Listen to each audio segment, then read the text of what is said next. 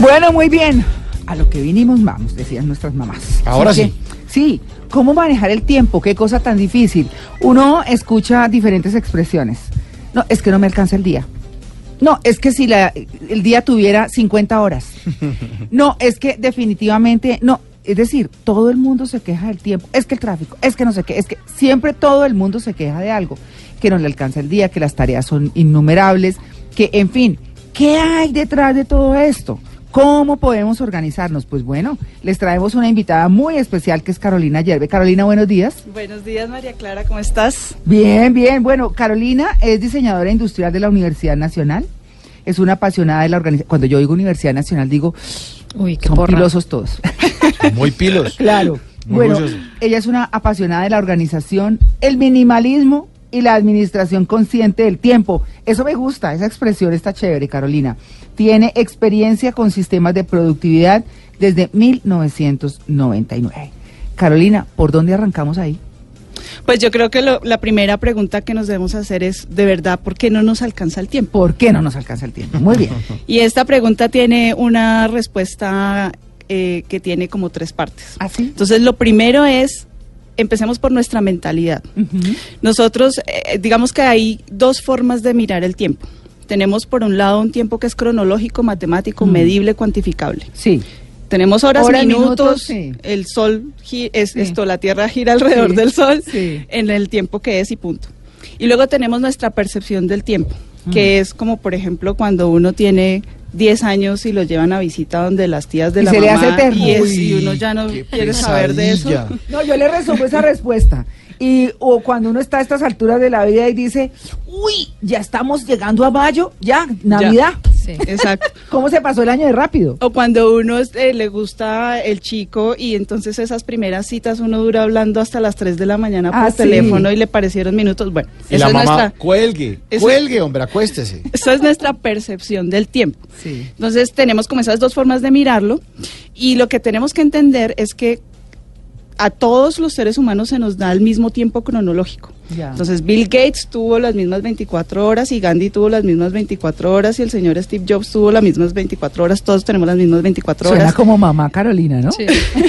Y la cuestión es, la cuestión es qué estamos haciendo con esas 24 horas Sí. todos los días. Entonces, cada vez que nosotros decimos es que no me alcanza el tiempo, cuestionémonos si o sea, de qué hay detrás de eso, porque así como yo tengo este mismo tiempo, las demás personas tienen este mismo, este mismo tiempo, y las personas productivas y las personas perezosas y los que este crean grandes cambios en el planeta y todo. Sí. Bueno. Eso por un lado. Por otro lado, Mm. lo que sucede es que no tenemos, bueno, cada persona tiene circunstancias particulares porque no es lo mismo el chico recién graduado de la universidad que la Sí. mujer que tiene un cargo directivo en una multinacional y tiene tres hijos y una pareja y toda la cosa. Ah. Entonces, en diferentes épocas de la vida tenemos diferentes circunstancias que van a Mm. afectar qué tanta carga de trabajo o carga de tareas tenemos pendientes. Entonces, haciendo la salvedad de que cada persona es diferente, vamos a hacer una generalización y vamos a decir que eh, no nos alcanza el tiempo porque no tenemos claridad sobre qué es lo realmente importante en la vida. O sea, no priorizamos. Ok. Es decir, primero tenemos que saber qué es lo importante y luego darle prioridad a qué es lo importante. Entonces, por ejemplo, yo tengo en mi sitio web en esencialista.com, tengo un curso gratis que de hecho se llama Enfócate en lo importante. Enfócate en lo importante, cuatro pasos para cumplir tus tareas cada semana, incluso si no sabes por dónde empezar. Y en ese curso las personas pasan por cuatro pasos en el que llegan a una conclusión, parten de su visión como una visión de vida y luego definen con base en eso qué es lo realmente importante y luego cómo crear eh, las tareas que les van a permitir honrar esas cosas que son importantes. ¿Cómo se llama el curso? Se llama Enfócate en lo importante. Ah, ok. Y cualquier persona, el que lo quiera tomar es totalmente gratis, está en mi sitio web en esencialista.com slash curso gratis. ¿Ah, sí? Eh, El que lo quiera lo puede tomar. Y Oiga, Lili, curso gratis, que usted estaba afanada, que quería Sí, estudiar. ese- voy a optimizar mi tiempo con ese curso gratis. Esencialista.com. slash curso gratis. Ok.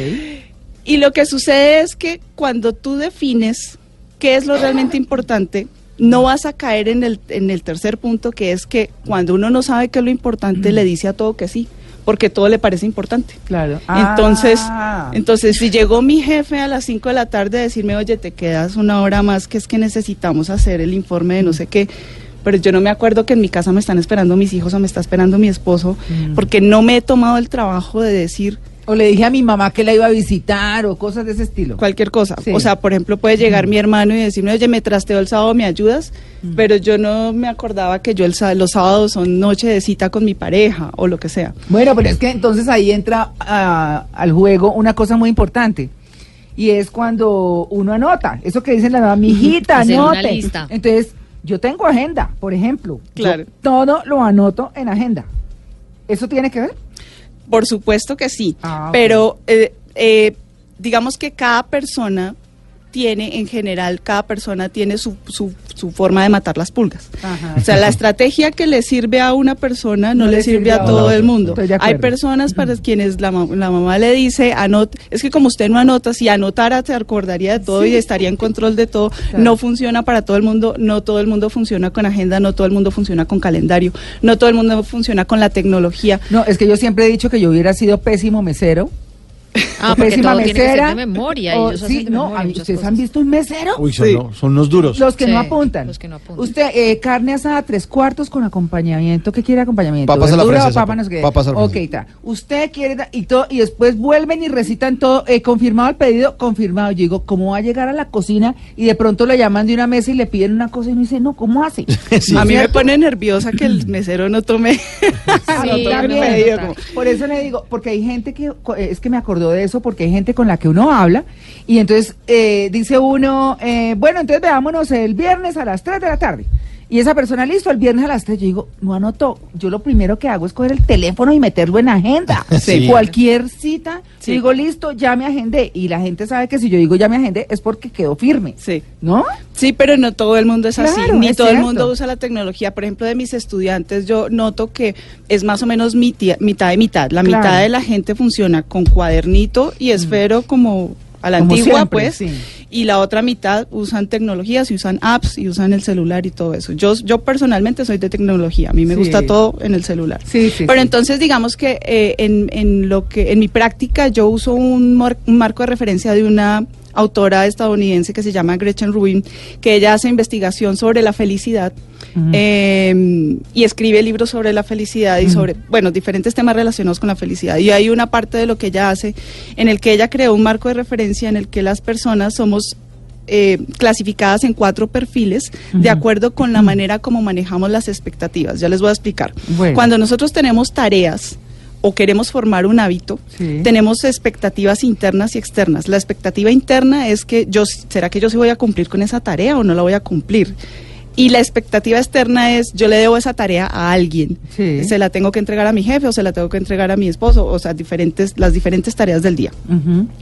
Entonces manejamos expectativas internas y externas. La forma en cómo cada persona maneja esas expectativas Sí. nos clasifica en cuatro perfiles diferentes. Ah, está buenísimo. Entonces, lo que podemos hacer en este momento y que podemos y que todas las personas que nos están escuchando lo pueden hacer con nosotros es que yo les puedo dar la- eh, cuatro frases y Ujú. cada uno de ustedes me puede decir a mí yo me identifico con esa frase. Bueno, me que gusta- empiece me- Lili. Me parece que yo soy esa persona. ¿Y así sacamos perfiles o qué? Y así sacamos perfiles y vamos a dar unas estrategias eh, corticas y específicas Cuatro. para cada uno. Bueno, entonces Listo, entonces. Arranquemos. Cuatro tips. O la persona es, Y la gente en la casa también. Ojo, párele, gente, párele sí. oreja. Pues si tiene donde anotar cuatro. entonces, la frase A. A. Hago lo que otros esperan de mí y también lo que espero de mí mismo sin necesidad de supervisión. O es B. Hago lo que creo que es mejor según mi juicio. Si algo no tiene sentido para mí, no lo voy a hacer. O es C. Hago lo que tengo que hacer. No quiero decepcionar a otros, aunque a veces puedo quedar mal conmigo mismo. O D. Hago lo que quiero a mi manera. Si tratas de obligarme a hacer algo, incluso si yo mismo quiero obligarme a hacer algo, lo más probable es que no lo voy a hacer. Ush. Pero eso es como un perfil de personalidad, Sí. ¿no? Sí, es un sí. perfil Bueno, de personalidad. Pues vamos desarrollando una a una. Y eh, hago lo que se me da la gana. ¿No? Sí. Sí. Bueno, entonces, las personas que dijeron, bueno, pero Sí, cada uno dígame cuál es. A Uy, ver, no, pero yo, está yo creo, sí, está difícil, me tocaría volver a repasar porque Sí. me parece Sí, que estoy otra como- vez. Sí, otra bueno, vez. entonces sí. hagámoslo otra vez. Ahora, esto, digamos, la autora tiene un, per- un quiz online, pues muy detallado. Estas cuatro preguntas, digamos, que nos dan una indicación y es una generalización. ¿Cómo se llama ella? Gretchen Rubin, tal cual como suena Gretchen. Porque a mí la, la Rubin. 3 me suena mucho, muy- pero eh, la, la 1 y la 2 tendría que mirar. Bueno, entonces A, A. hago lo que otros esperan de mí y también lo que espero de mí mismo sin necesidad de supervisión. Esos son los absolutamente responsables. Sí. B, hago lo que creo que es mejor según mi juicio. Si algo no tiene sentido para mí, no lo voy a hacer. No, esa no. C, Mm, sí. hago lo que tengo que hacer. No quiero decepcionar a otros, aunque a veces puedo quedar mal conmigo mismo. Uy, no, terrible. Después digo que estoy como entre Es la que uno tiene la- como un pedazo tres. de todo. Sí, Sí. como Sí, entre la 1 y la todos 3, pero tenemos, no, no como así, todo perfil como de tan- personalidad, no hay, Sí. no La hay cuatro no es la absolutos, mía, pero es como la que más me parece que me identifica. Bueno. Y la D, Ah. hago lo que quiero a mi manera. Si tratas de obligarme a hacer algo, incluso si yo mismo intento obligarme a hacer algo, lo más probable es que no lo voy a hacer. Ay, no, No, qué esa sí pereza no. de tipo. Sí, sí. Ese me parece horrible. No, ellos, pues, ellos sufren, ese perfil sufre bastante. no, pero clarísimo, ¿no? Claro, eso va en contra el mundo. Entonces, Sí, Lina, sí. ¿cuál eres tú? Lili. Eh, Lili. No, yo, es que no puede ser, Perdón. no puede ser tan, Tan radical. sí, tan radical como entre la 1 y la 3, tal vez. Ok. Entre, entre esos rangos me muevo yo. Ok. Yo nunca María Clara. a nadie. Eh, a mí me gusta la 1. Ok. Eh, sí, tal vez un poco la 3. Es que, es que No- tengo no como un poquito. No me quiero decepcionar de yo. todo. sí, sí. Yo en, en la B, en la segunda, soy como, sí, yo me quedo con esa. Ok, Sí. bueno, entonces desarrollémoslo un poco. Entonces, la A, hago lo que otros esperan de mí, también lo que espero de mí mismo sin necesidad de supervisión, es un perfil que Uy, se sí. llama defensores. Los defe- yo soy de ese perfil. Entonces, los defensores somos personas que manejamos las expectativas internas y las externas por igual. O sea, yo puedo decir, voy a eh, ir al gimnasio a las 5 de la tarde y yo sé que yo voy a ir al gimnasio a las 5 de la tarde. Sí. Si mi médico me dice, usted tiene que ir al gimnasio todos los días o tres veces por semana, digo, sí, ok, está bien, lo voy a hacer.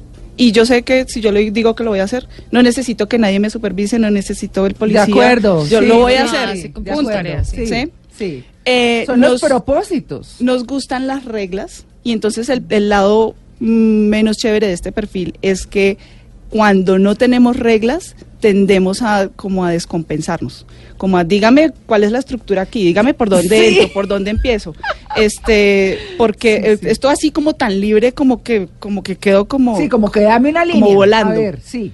¿sí? de. Entonces, muchas veces cuando la situación no nos da esas reglas o esos parámetros, quedamos inmovilizados. Claro. ¿Mm? Claro. Entonces, la- tiene ventajas y desventajas, ¿no? Como todo. Entonces, ese es ese perfil. Es un poco psicorrígido, ¿no? Tendemos a ser Tiene- muy Sí, rígidos. Liz, somos un poco psicorrígidas. Disciplina. Sí, es como disciplina. somos ¿Y por qué se llaman defensores? Así es la traducción. Ah, bueno, así es la traducción del inglés. No sé si el, el nombre es un poco raro. Sí, raro. Supongo que es porque es una persona que no, que en sí misma, digamos, que arranca, defiende su lo que tiene que hacer y punto y lo Ah, hace y ya. Bueno, el segundo perfil que es hago lo que creo que es mejor según mi juicio. Si algo no tiene sentido para mí, no lo voy a hacer, que es Mauricio. Sí. Uy, Dios. Esos son, esos se llaman los interrogadores. Los rabones. No, Interrogador. Mauricio. Son los interrogadores. Estas personas funcionan en la medida en que haya una razón para hacer las cosas. Ah, eso soy yo, sí. ¿Cómo, cómo, cómo es la cosa? Ellos funcionan mejor cuando la razón para hacer las cosas está clara. Es lógica. Vamos a Entonces- hacer esto por esto. Entonces, Sí. por ejemplo, mi esposo es de este perfil. Ajá. Entonces, yo ya sé que con mi esposo yo no le puedo decir, mi amor, ¿me ayudas a sacar la basura? ¿No lo No. hace? No, porque el- lo primero que viene a su mente es, ¿por qué? Ah. No, porque es que hoy pasa el carro o porque ya Ah, vamos pero a yo sí saco la basura, perdón. fácil, no, o- mi Bueno, ese es un ejemplo, ¿sí? Ah, bueno, bueno. Cualquier, cualquier cosa con, las, con los interrogadores, uno tiene que este, presentar cuál es la razón por Un la cual hay argumento, que hacer un eso. argumento de por que qué lo hay que hacerlo. Ah, bueno. Si no, las cosas no se van a hacer. Ay, no, pero qué pereza todo. Bueno, no, mentiras, a mí me gustan. Argumenteme, Sí, la, esta- sí. no, la basura no puede estar dentro de la casa. ¿Sí? La ¿Por papelera del baño hoy? está llena. ¿Por qué no mañana? Es que la sacamos ayer, luego es que ya está Sí, llena. pero, pero Eso parece que sí, respuesta. doctora Yerby, así, así Oye, es Mauricio. Pero eso parece respuesta de hijo. Claro. ¿Pero por qué, ¿Pero mamá? por qué? Sí, pero dime por qué. No, no como uno que no cuestionaba a los papás. Sí. Pero uno no cuestionaba nada. Lo que pasa es que es importante entender que esta clasificación eh, no es, es algo con lo que uno nace. Esto es como nacer con los ojos cafés. Es la personalidad, pues. Así viene uno. Ah, sí, entonces no es una cosa, el, el- el reto que tenemos es encontrar las estrategias para cada uno de estos perfiles, o sea, de acuerdo con el que uno es, para uno ser más efectivo a- realizando sus tareas. Entonces el tercero es, hago lo que tengo que hacer. No quiero decepcionar a otros, aunque a veces puedo quedar mal conmigo mismo. Mm. Este se llama eh, los eh, complacientes. Y los ¿El tercero? El tercero. Ok. Los no, pero perdón, ¿el segundo cómo se llamaba? interrogadores. Interrogador. Interrogador. Ok. Listo. Los complacientes manejan las, las expectativas externas muy bien. Es decir, si a mí me piden la tarea, yo la voy a hacer. Sí. Pero si yo soy la que yo sé que yo sé que tengo que ejercitarme y yo sé que tengo que comer saludable, no lo va a hacer. ¿Me hago entender? Son los que las piensan- expectativas internas no tienen valor. Los son las empiezan- expectativas externas las que Esos tienen que le dan gusto a todo el mundo. Exacto. Ay, no, qué pereza. Es el que empieza dieta cada lunes. Cada lunes empieza una dieta. Mañana arranco con la dieta. Sí, ay, Sí, no. y el, por ahí como el miércoles están de grada y dicen, no, pues está juicioso, va a comer estos, este hueso de marrano Entonces, el jueves. Esta es la típica, por ejemplo, es la típica persona, la mamá que siempre los niños están primero, pero ella siempre está de últimas. ¿sí? Siempre las demás personas están primero. La única forma, por ejemplo, entonces para este tipo de personas que es que es súper clave tener un alguien a quien se le debe la tarea. Entonces esta persona, si esta persona quiere, quiere ejercitar, eh, consígase un compañero, un vecino, por ejemplo. Vamos y trotamos partner, todos sí. los días por Pues la no, no mañana. sale. Necesita motivación. Necesita alguien que Que le lo pida la tarea. Claro, que lo empuje. Ay, no, qué pereza. Pero así Ay, y- no, pero, María me parece Clara, terrible empujar gente. No, me parece hartísimo. No, pero si Pero no para eso es típico defensor, típico, porque los defensores Oiga, tenemos, María Clara, los defensora. defensores tenemos No. poca paciencia para Sí. estar detrás de la gente Uy, y para sí, la gente que No, no, no, se no. autorregula. Ah, Entonces yo también soy defensor. Yo so- sí, yo me, es decir, ellos me Yo sí conocen, ellos me conocen y, y, y, y ellos saben, yo por eso soy feliz con ellos, porque yo sé que ellos llegan con las cosas, eh, hacen su tarea, hacen su cosa, todo, yo no tengo que estar, Mauricio, ¿qué hubo? Ya hizo, eh, miren lo que me encontré, o ya hizo no sé qué. El top cinco. O el top 5, o ya hizo, no, yo no estoy detrás de ellos viendo a ver qué hicieron, ellos saben sus tareas y las, no, qué pereza, la empujadera de gente, Sí, Uy, no. arreando. Pero, María No. Clara, pero hay, No. pero esto es importante saberlo porque ¿cómo te parece que más o se menos exacerbó mi personalidad. ¿Cómo te parece que más o menos el 65% de la población es complaciente? ¿Es empujar? ¿Empujar? Uy, no, la no, no, mayoría de la gente No. necesita esa responsabilidad externa de verle la tarea a alguien para poderlas cumplir. sabe que lo primero que yo les digo a las personas que vienen a trabajar conmigo, les digo yo, yo no vivo detrás empujando a nadie. O sea, todo el mundo sabe qué tiene que hacer. Ves que eso es hartísimo uno estar ahí Claro. supervisando. ¿Qué tal? Papito, ya Como hizo tal- criando hijos. Uy, no, No. qué pereza. Sin embargo, uno consulta, ¿no? Porque el tema es consulta. Pues Eso la es jefe otra cosa. Ah, eso es otra cosa. Uno ya sabe la, la línea que le tira a uno María Clara, digamos, Sí, en el, en el sí. medio Pues se dice distinto, así. sí. Y entonces uno dice, bueno, ya sé que tengo que por este lado o el otro lado. Ay, Sin no. embargo, hay temas que uno tiene que consultar. Y entonces ahí uno no pierde tiempo. No, claro. Pero tampoco le hago perder tiempo porque es una mujer muy ocupada. Entonces, si es tan ocupada, uno a veces, ¿para qué le vuelve a preguntar a lo que ya le preguntó? Tengo si un ya tiene militar claro? Pues Y uno no digamos hace que perder tiempo ni pierde uno tiempo. digamos ¿no? que parte del desarrollo personal es todos entender nuestras diferencias y tratar, Claro. digamos, de encontrar esos puntos medios Hmm. entre nuestros diferentes perfiles, porque resulta María Clara que nuestro perfil, el tuyo y el mío, es apenas el 15% de la población. ¿Ah, sí? Son exclusivas. Uy, no. Exclusivas. Pero no somos las más exclusivas, el más exclusivo es el cuarto. A Ay, ver, pero espere, ¿Cuál? espérenme un segundito, Carolina, un segundito, porque nos vamos al break. El tema está buenísimo. y ya regresamos a seguir hablando de esto que es tan importante. ¿Cómo manejar el tiempo? Ya regresamos.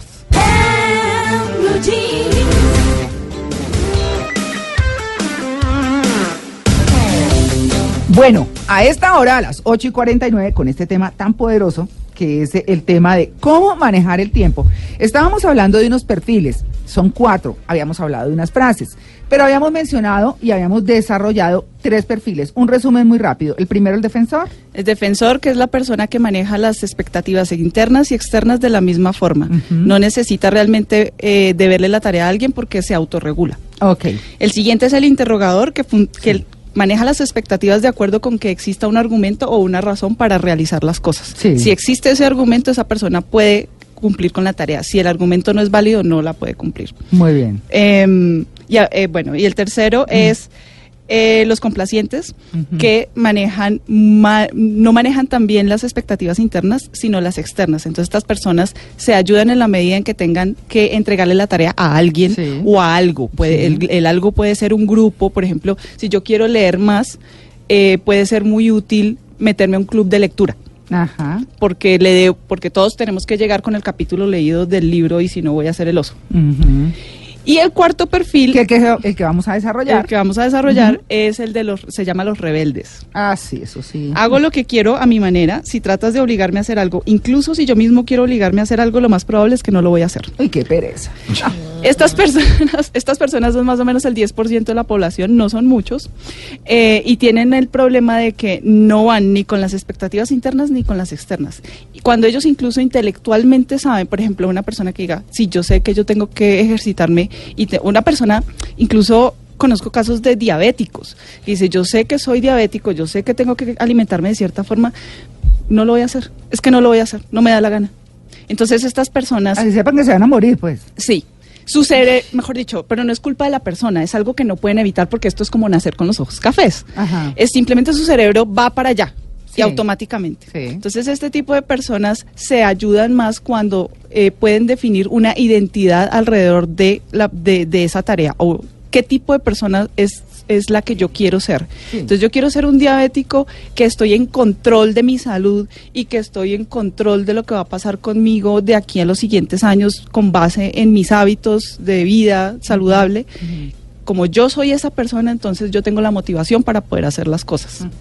Si no, no. Si, si- si lo tengo que hacer porque si no me muero o porque, o porque el médico me está ordenando que lo haga, no lo voy a hacer. Ya. Entonces ese es el rebelde. Entonces la cuestión con estos perfiles es que cada persona tiene que encontrar como las diferentes estrategias que le ayudan para, para poder cumplir con las cosas. Hay estrategias que sirven para todos los perfiles. Eh, la estrategia, por ejemplo, de tener una responsabilidad externa, de deberle la tarea a alguien, le, sirven a- le sirve a todos los A todo el perfiles. mundo, claro. Pero especialmente a los complacientes que, es- que necesitan esa eh, manejar mejor esa expectativa externa. Eh, pero hay diferentes estrategias. Por ejemplo, eh, la estrategia de la conveniencia, que es cómo puedo yo eh, poner las cosas de una forma en que yo me facilite la vida. Si yo, por ejemplo, quiero salir a trotar todas las mañanas, entonces la estrategia de conveniencia sería, por ejemplo, por la noche dejar listos los tenis, dejar lista la sudadera, dejar listo el iPod con la música, todo listo, las llaves listas, la botella de agua para yo salir a trotar. Entonces, Menos una la alarma puesta. Él sigue derecho hasta las ocho y media. la, la alarma puesta. Esa es la estrategia, por ejemplo, de conveniencia. Y hay muchas estrategias que podemos eh, eh, aplicar de acuerdo con cada perfil. Entonces, los defensores, no, digamos que les queda un poco más fácil, nos queda un poco más fácil porque manejamos bien las expectativas. Mm. Eh, los cuestionados, los interrogadores, Mm. entonces las, las, toda estrategia que tenga que ver con encontrar el argumento para hacer las cosas, Mm. y esto funciona, por ejemplo, muy bien en los equipos de trabajo o incluso en los matrimonios. Si, si yo sé que mi esposo es de ese tipo, yo ya sé que no que pierdo el tiempo simplemente diciéndole ayúdame con tal cosa, sino que tengo que presentarle un argumento de por qué lo tengo que hacer. Es aburridor, sí puede no, ¿qué ser tal? aburridor, puede ser Mi amor, es que aburridor. tal cosa por eso. No, sí. Puede ser aburridor, pero esto se trata de, eh, es como, yo no sé si ustedes conocen un libro que se llama El Curso en Milagros, hay No. una sección del Curso en Milagros que dice como, ¿tú qué prefieres, ser feliz o tener la razón? Ah, no, mi marido es de los que dice, yo prefiero ser feliz a tener la razón. ¿Mm? Sí. Entonces uno, Sí. digamos que mucho de las relaciones humanas es esa negociación y hasta Sí. dónde cada cual cede para podernos entender y, Mm. y llevar la cosa mejor. Mm. Eh, para los em, complacientes, pues en la medida en que haya esa responsabilidad externa, Mm. van a ser más exitosos. Y para los rebeldes, en la medida en que puedan definir una identidad alrededor del tipo de persona que quieren ser para cumplir con determinada tarea, eso les va a ayudar más para ser más eficientes y más efectivos. Bueno, Carolina, ¿cómo hago para saber si soy desorganizado o si tengo yo muchas tareas? Bueno, esta es una pregunta que, que surge mucho porque yo, yo, yo personalmente he sido una persona en la que literalmente tenía muchas tareas. Mm. Pero uno no puede llegar a esa conclusión diciendo, uy, estoy tan cansado. Ay, no, es que no me alcanza el día, es que Mm. por Dios las tareas me llevan por delante, me Tengo siento en una cosas, tómbola, tengo mil ¿cierto? cosas, mi jefe me sigue poniendo más cosas. Eso no es un argumento. La forma en que uno sabe si uno no le alcanza el tiempo porque tiene muchas tareas o porque es desordenado o no, se or- o no ha organizado bien sus tareas, es que uno tiene que comenzar a llevar el registro de en qué gasta el tiempo. ¿ya? Ahora, yo oigo, estoy oyendo a todos nuestros oyentes o, la, ma- o la gran mayoría diciendo, no, me vas a poner a que lleve un registro de lo que hago todos los días. Estás loca. Sí, sí, sí. Saque la tabla en Excel, ahora Excel. Sí. Entonces, dos cosas. A ver.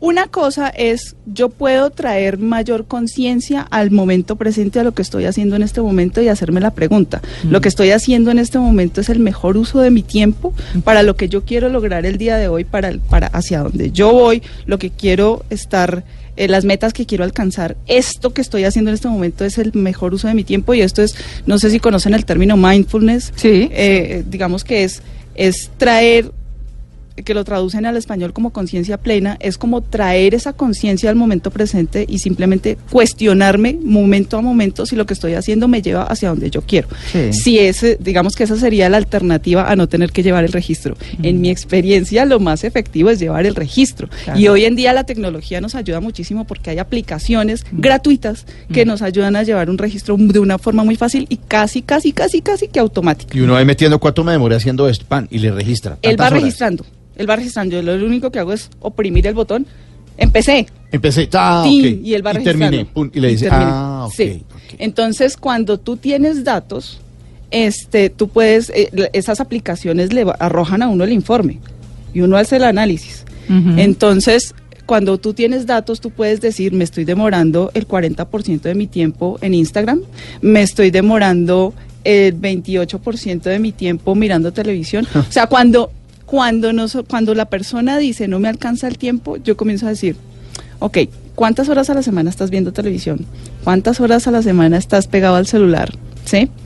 Y la forma de, de- de saber es llevando ese registro. Ahora, cuando se trata, por ejemplo, del trabajo, yo no puedo ir donde mi jefe, jefe, no me alcanza el tiempo, usted me está poniendo demasiadas cosas, esto, estoy, no, estoy ¿cómo muy le va a ocupada. decir al jefe eso, No, no? ¿Cierto? Sí, no. Sí, venga, a botarle, más a botarle la no. pelota para que él me resuelva. No, Mm. yo voy donde mi jefe después de que yo llevo al menos unas cuatro semanas de No. información y he hecho digo, un "Puedo hacer análisis, esto y esto y esto". le digo, bueno, Mm. Voy así, ¿cuál es mi prioridad? voy así, este, Claro. este es mi análisis, estoy notando que estoy eh, Colgada. gastando tanto tiempo en actividades que no están directamente relacionadas con los resultados que se esperan de mi cargo o los resultados que se esperan de la organización, entonces le propongo que hagamos esto.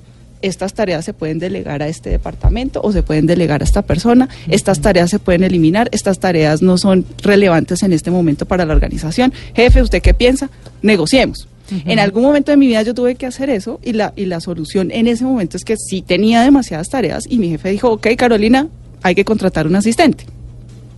Entonces muchas veces la cosa, o sea, algunas veces la cosa sí es que de verdad hay muchas más tareas que las que una sola persona puede hacer en un día, en cuyo caso hay que revisar o reducimos tareas o contratamos a una persona para que nos ayude con determinadas tareas o repartimos ciertas tareas en algunos otros cargos de la organización. Sin abusar, ¿cierto? Bueno, entonces uno debería hacer una listica, digamos, hoy tengo que hacer, ir al banco, hacer esto, tan, tan, tan, tan, y organizar cuáles son las prioridades de Yo eso, porque le rinda el tiempo. Yo todos los días, Yo yo, también no hago me lista. puedo dormir sin hacer la lista de lo que voy a hacer el día siguiente. Clara me da mucha Sí, risa porque es muy típica. También, prioridades. Yo hago la lista y digo, mañana tengo que hacer tan, tan, tan, y Pero- priorizo, Es le pongo número. defensora. Claro. Claro, Sí. yo escribo en desorden, digamos, o sea, eh, ir al banco, eh, hacer tal tarea, hacer tal, tal, tal, y luego les pongo el número según la prioridad que tienen, y así Sí. lo hago, si no, ¿cómo Sí, así o no? lo Como logro. yo lo enseño, eh, pero volvemos al tema de que esto depende de cada Es persona, pero como sí. yo lo enseño en general es que sí, to- todas las personas deberíamos hacer una planeación semanal, ¿Cierto? es decir, de yo saber Mm. el, el viernes por la tarde, saber la semana entrante Mm. qué ¿Qué viene, tengo? Sí. Claro. qué hay en mi calendario, qué cosas tengo que cumplir, cuáles son las cosas más importantes que se tienen, tienen sí o sí que cumplir la próxima semana. Y después de hacer esa planeación semanal, todos los días al final de la, ojalá al final de la tarde, esto también es a gusto del consumidor, pero al final de la tarde decir, ok, para mañana, ¿cómo quedamos? ¿Cuál es la tarea que mañana sí o sí se tiene que hacer? Así se acaba el mundo. ¿Cuál es la siguiente y cuál- y cuál es la siguiente? Y el resto, si se lograron, fantástico, y si no se lo- lograron, se reprogramaron. Porque es que la otra cosa es que queremos de hacer las 27 o 44 cosas que están en la lista y eso no, No va a se ser posible. no se puede, Entonces, sí. ahora, la otra cosa que hay que es importante saber es según tu ritmo, tu biología, Mm. la mayoría de los seres humanos funcionamos mejor por la mañana. Es cierto. Hay Mm. algunas excepciones que funcionan mejor por la noche, hay gente que funciona mejor a la una de la mañana. Mm. Yo tengo una hermana que es así, ella funciona a esa medianoche. Pero la, para la gran mayoría de nosotros la cosa es por la mañana. Entonces, cuando nosotros hemos definido esa, esa tarea que es la más importante, la impajaritable que se tiene que hacer mañana, esa debería hacerse en el momento del día en que yo soy más productivo, que es generalmente por la mañana. Bueno, no. Nos quedamos ahí. ¿Qué nos quedó faltando, Carolina? Sí, sí.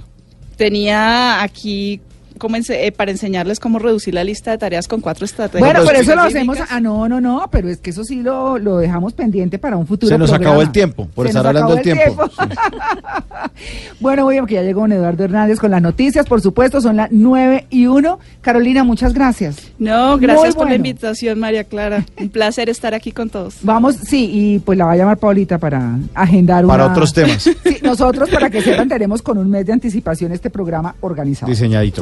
Fantástico. Sabemos. Entonces, pues bueno, ahí vamos organizando y hoy vamos a reorganizar unos cuantos fines de semana también. Así que, pues bueno, Carolina, muy querida, muy chévere y muy útil, sobre todo. Muchas gracias, María Y Clara. gracias por su tiempo. Sí.